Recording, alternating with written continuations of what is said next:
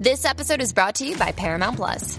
Get in, loser! Mean Girls is now streaming on Paramount Plus. Join Katie Heron as she meets the plastics and Tina Fey's new twist on the modern classic. Get ready for more of the rumors, backstabbing, and jokes you loved from the original movie with some fetch surprises. Rated PG 13. Wear pink and head to ParamountPlus.com to try it free.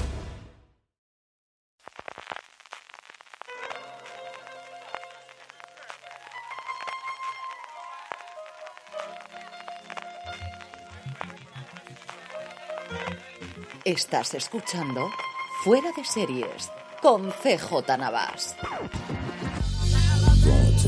Bienvenidos a Streaming, el programa diario de Fuera de Series en el que un servidor, CJ Navas, te trae las principales noticias, trailers, estrenos y muchas cosas más del mundo de la televisión. Edición del lunes 19 de febrero de 2024, comenzamos la semana y comenzamos con un montón de noticias de premios. Los más importantes de los que se celebraron este fin de semana de cara a la carrera de los Oscars fueron los BAFTA, que una vez más encumbraron a Oppenheimer, pero en materia de series de televisión tuvimos, por un lado, los premios Annie, quizás los premios más prestigiosos del mundo de la animación, que en su apartado de televisión premió como mejor serie preescolar a G Happy, como mejor serie infantil, no sabéis lo que me ha alegrado de esto, a Hilda, y por último, en mejor serie animada para adultos, como no, Samurai de Ojos Azules. La serie de Netflix fue sin duda la gran ganadora en materia televisiva, donde no solamente ganó mejor serie, sino también mejor guion, mejor edición, mejores efectos especiales, mejor diseño de personajes y mejor diseño de producción, mientras que en materia de películas fue la secuela de Spider-Man la que ganó ni más ni menos que siete estatuillas,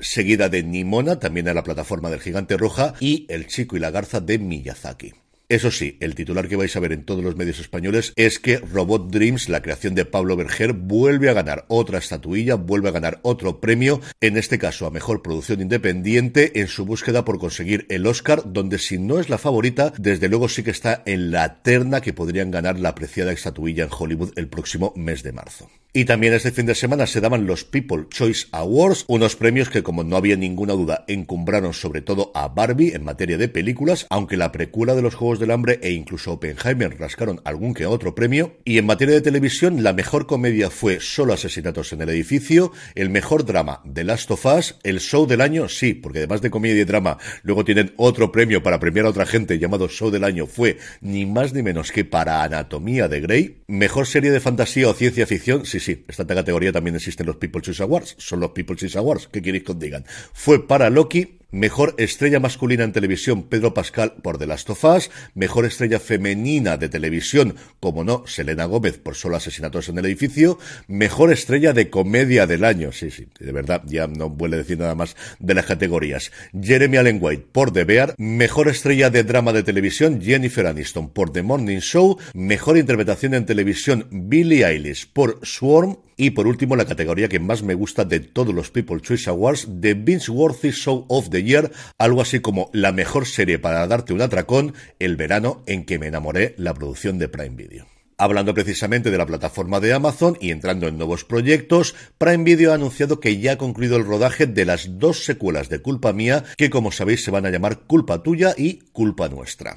Las dos películas han vuelto a estar escritas por Sofía Cuenca, han vuelto a estar dirigidas por Domingo González, vuelven por supuesto sus protagonistas Nicole Wallace y Gabriel Guevara, además de Marta Azas, Iván Sánchez, Víctor Barona y Eva Ruiz, al elenco se han unido Goya Toledo, Gabriela Andrada, Alex Bejar, Javier Morgade, Felipe Londoño y Fran Morcillo en unas secuelas que Amazon espera que tengan el mismo éxito que la original, que es, recordad, la película de habla no inglesa más vista de la historia de Prime Video, donde ha estado entre las 10 producciones más vistas en más de 190 países. Unas películas, por cierto, que producen Poughkeepsie Films, es decir, la productora de Alex de la Iglesia y Carolina Bang. En el capítulo de fichajes, Happy Face, la nueva serie que están preparando Robert y Michelkin para Paramount Plus, ahora que concluye Evil, ya tiene quién va a interpretar a este cara feliz, a este asesino en serie cuya hija descubre mucho tiempo después que eso es a lo que se dedicaba su padre, va a ser ni más ni menos que Dennis Quaid. La serie está inspirada en la historia real de Melissa Moore, que la contó tanto en una autobiografía llamada Shattered Silence como fundamentalmente en un podcast llamado precisamente Happy Face. Ya conocíamos que a Melissa la iba a encarnar Adelaide Ashford y esto tiene pinta de que empieza a rodarse dentro de nada. Y por su parte, Anker sacaba una noticia este pasado fin de semana comentando comentando la situación de dos series de Sony del universo de Spider-Man. La que hacía referencia a un posible fichaje es que para interpretar a Spider-Man Noir, al personaje que ya hemos podido ver en animación, estarían hablando ni más ni menos que con Nicolas Cage. Por favor, que esto ocurra, creo que es maravilloso e ideal para el personaje. Y al mismo tiempo que Silk Spider Society volvía a tener problemas de producción. Originalmente anunciaban que habían despedido a todos los guionistas, excepto al showrunner. Luego hicieron una retractación diciendo que no, que se había pausado solamente la mesa de guionistas. Sea como sea, desde luego, qué cantidad de problemas está teniendo ya no el rodaje, ya no la producción, sino simplemente la escritura de esta nueva serie. Y algo parecido ocurre con Fundación y algo, y algo parecido ocurre con la tercera temporada de Fundación, que como recordaréis hace unas fechas se paró, no se sabía cuándo iban a regresar, volvió todo el mundo a su casa, no sabían cuándo iba a volver a comenzar el rodaje, pues bien, parece que finalmente será el próximo 6 de en la República Checa cuando arranque el rodaje de la tercera temporada de Fundación, que se empiezan ahora, no vemos seguro hasta 2025. Y en cuanto a fechas de estreno, tenemos unas cuantas. Empezando por Antena 3, que ha anunciado que este domingo 25 de febrero, en prime time, estrenará Sueños de Libertad, su nueva serie diaria producida por Diagonal. El estreno será en prime time a las 10 de la noche, para luego pasar a su emisión diaria de lunes a viernes a partir de las 4 menos cuarto de la tarde. Por otro lado, ya están empezando a tener nuevas series las cadenas en abierto americanas y eso hace que todas estas franquicias lleguen por fin a nuestro país y así, por ejemplo, Warner Television anunciaba que las nuevas temporadas de FBI y FBI Internacional llegarán el próximo mes de marzo. En concreto, la tercera temporada de FBI Internacional se estrenará el próximo martes 5 de marzo a las 10 de la noche, que es cuando se estrenarán todos los episodios de esta nueva temporada, y dos días después, el jueves 7 de marzo, llegará FBI a secas a las 10 de la noche, que será el día y hora en que emitan todos los episodios de esta sexta temporada. Por su parte, Apple TV Plus anunciaba que Napoleón de Ridley Scott llegará a la plataforma para todos sus suscriptores el próximo 1 de marzo, después de haber estado un tiempo para alquiler o para compra, llegará a Apple TV Plus el 1 de marzo. Y por último, Movistar Plus anunciaba un cambio de fecha de una de sus producciones originales, Marbella, la nueva serie de los creadores de la unidad, con Hugo Silva como protagonista, finalmente se estrenará en mayo. No, fecha todavía no tenemos, simplemente que es en mayo. Y terminamos, como suele ser habitual, con tres noticias rápidas de industria. Por un lado, siguen los rumores alrededor de Paramount y el último en saltar este fin de semana es que la compañía estaría pensando en integrar Paramount Plus con Peacock en Estados Unidos. La exclusiva la daba el Wall Street Journal en una noticia que tampoco es que tuviese muchísimos detalles. Comenta que esta unión podría ser algo tan sencillo como una oferta conjunta de suscríbete a las dos por un precio inferior o algo más complicado como una integración total de las dos plataformas, es decir, nuestro Sky Showtime. Hablando precisamente de Sky Showtime, la plataforma anunciaba que el próximo 23 de abril ofrecerá en nuestro país una nueva posibilidad de suscripción a un precio reducido con anuncios. El nuevo plan, que tendrá el original nombre de Sky Showtime estándar con anuncios, costará 4,99 euros, un ahorro de 3 euros al mes comparado con el actual, que pasará a llamarse Standard Plus, que cuesta 7,99, claro, excepto aquellos que contratasteis en su momento la oferta original del 50%, que seguiréis pagando mientras no os deis de baja menos dinero de lo que pague la gente que se suscriba ahora a la tarifa con anuncios. Y por último, Webedia, la empresa que engloba páginas web tan populares como Sataka, 3D Juegos, Sensacine, DAP o Apple Esfera ha anunciado el lanzamiento de Webedia Studios, una productora audiovisual que va a estar dirigida por Carles Cabre.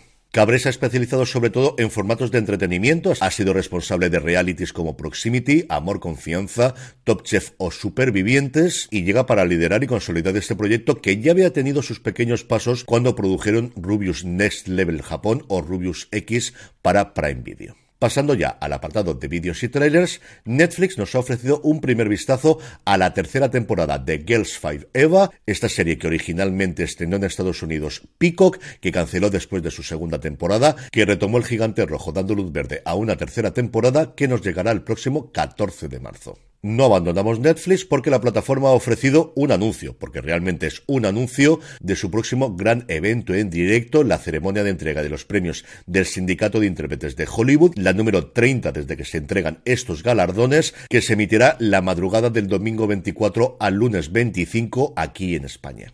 Y por último, la Academia de Televisión, Academia TV, sigue con estos desayunos que comenzaron a finales del año pasado, tremendamente interesantes, y en esta ocasión, con la moderación una vez más de la presidenta de la Academia, María Casado, hablaron sobre localizaciones y rodaje desde Ceuta, ni más ni menos. En la mesa redonda, Pepe Ripoll, productor ejecutivo de Buen Día Estudios, responsable de la unidad Kabul o de las noches de Tefía, Amaya Muruzábal, showrunner de Hernán y de la esperadísima Reina Roja, José María Irisarri, el presidente de Onza, la productora detrás de Barrio Inglés y en su momento del Ministerio del Tiempo, y Begoña Álvarez, la directora de ficción de Unicorn y que ha trabajado tanto en Desaparecidos como en El Marqués unos nombres tremendamente importantes y una mesa tremendamente interesante. Y una vez más, felicitar a la Academia de Televisión por hacer este tipo de eventos. Y vamos ya con los estrenos del día, pero antes una pequeña... Y vamos ya con los estrenos del día, pero antes una pequeña pausa.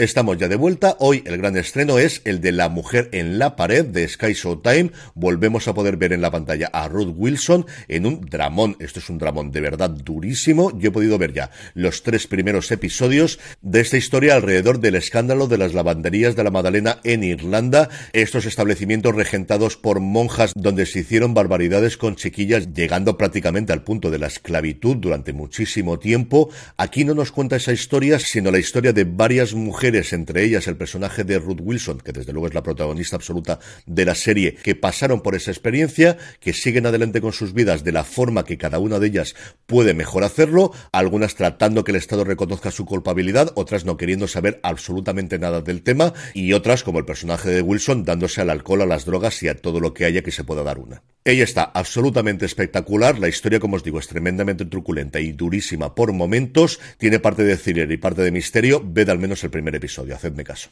Por su parte, Prime Video estrena hoy un nuevo documental deportivo, Giannis Camino a la Grandeza, la historia de Giannis Antetokounmpo. Sí, sí, al final uno aprende a pronunciar el apellido del jugador griego, la superestrella mundial de la NBA, ganador del MVP, ganador de un anillo con los Milwaukee Bucks. Si el fin de semana, igual que yo, estuvisteis entre el All-Star de la NBA y la Copa del Rey de Baloncesto de la ACB, pues mira, esta no es una mala forma de empezar la semana. Y por último, Nickelodeon estrena una nueva serie llamada Piedra, Papel, Tijera. La se estrenará a las 6 de la tarde en el canal, que nos asegura que la diversión está asegurada con el trío formado por Piedra, ese amigo de corazón gigante, Papel, el aspirante a convertirse en un inventor reconocido mundialmente, y Tijera, que peca de actuar siempre con excesiva confianza. La imagen de los tres personajes, como mínimo, desde luego, es bastante divertida. Y antes de con la despedida de hoy, vamos con la buena noticia del día, y es que la octava edición de Conecta Fiction and Entertainment ya ha abierto la convocatoria de proyectos y presenta un premio de ni más ni menos que 50.000 euros. La nueva edición del evento se celebrará de nuevo en Toledo, en el Palacio de Congresos El Greco de la capital manchega, del 18 al 21 de junio, una edición que este año pondrá el foco en las industrias de Brasil y Portugal. Se vuelven a hacer las cinco convocatorias de proyectos internacionales de la anterior edición, el Pitch Copro Series para proyectos de ficción en fase de desarrollo que tengan o busquen socios para su producción, el Pitch Heigen Series para proyectos de series de ficción con alto presupuesto y elementos que garanticen el éxito y la calidad, el Pitch Music Series para aquellos proyectos de serie de ficción en los que la música tenga una especial relevancia, el Pitch Docudrama enfocado a proyectos de series documentales con elementos de ficción y por último el Pitch Feel Good Formats para formatos de programas de entretenimiento para televisión en fase de desarrollo. Y junto a ello, y como se adelantaba inicialmente, la organización ha confirmado que se entregará el Premio al Desarrollo de Coproducción de Series, valorado en 50.000 euros, como fruto de la colaboración del foro con el programa piloto para coproducciones de series del Consejo de Europa. Además de la convocatoria de proyectos, ya está oficialmente abierto el registro para el evento, que se puede hacer exclusivamente a través de la página web, tanto para profesionales, con un descuento si se compra antes del 12 de abril, como para asistentes y prensa. Yo de momento ya he reservado el hotel, que luego estas cosas vuelan. Voy a intentar acercarme este año, porque las dos veces que he estado en Conecta, tanto en Pamplona como la primera edición que se hizo en Toledo, me ha gustado muchísimo y me lo he pasado francamente bien, así que a ver si nos podemos ver por ahí por Toledo del 18 al 21 de junio. Y ahora ya sí, vamos con la despedida que hoy corre a cargo de Luis García. La carretera de San Clemente y Hermosa. Allí es donde pasamos la valla. Ese es el acceso. Bien. Los sistemas de seguridad de por aquí son de chiste. El puente de San Vincent toma ruta de escape número uno. La número dos es por allí, Araheim, hasta la 110. Bien. ¿De acuerdo? Sí, bueno, entendido. Sí. Bien, vámonos.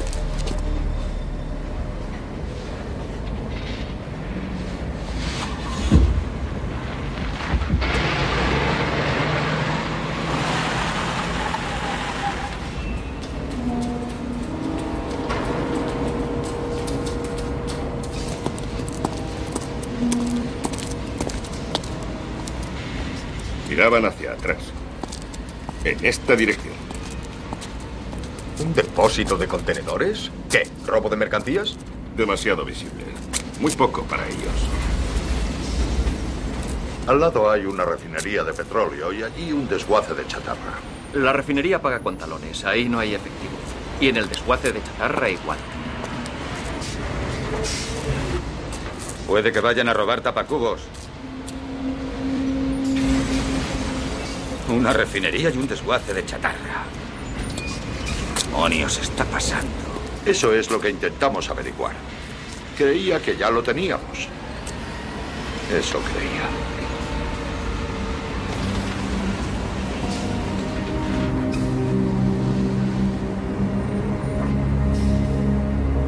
Tengo una idea de lo que están mirando. ¿Queréis saber qué están mirando? Listo o solo es listo? Ese equipo es bueno. ¿Sabéis qué están mirando? ¿Qué? A nosotros. A la policía. Chicos, acabamos de ser identificados.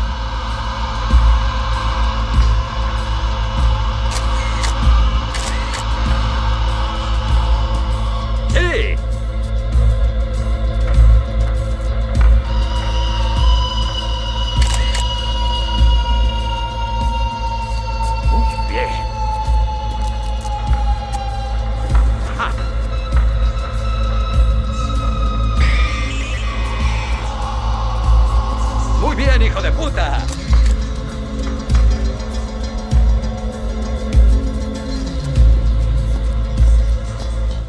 Mi agradecimiento a Luis García por mandarme la despedida de hoy y por estar todos los días viéndome en YouTube y comentando. Es uno de los asiduos que no faltan ni un solo día al comentario de mi vídeo en YouTube. Un abrazo muy fuerte desde aquí, Luis. Mi agradecimiento a Michael Mann por Hit, por uno de los grandes clásicos modernos del cine y por haber juntado por fin en la pantalla a Robert De Niro y a Al Pacino. Mi agradecimiento, como siempre, a ti por escucharme. Volvemos mañana. Recuerda pasarte por fuera de series.com y por nuestra tienda, la tienda fuera de series, fuera de series.com barra tienda. Que tengas una muy feliz semana y recordad, tened muchísimo cuidado y fuera.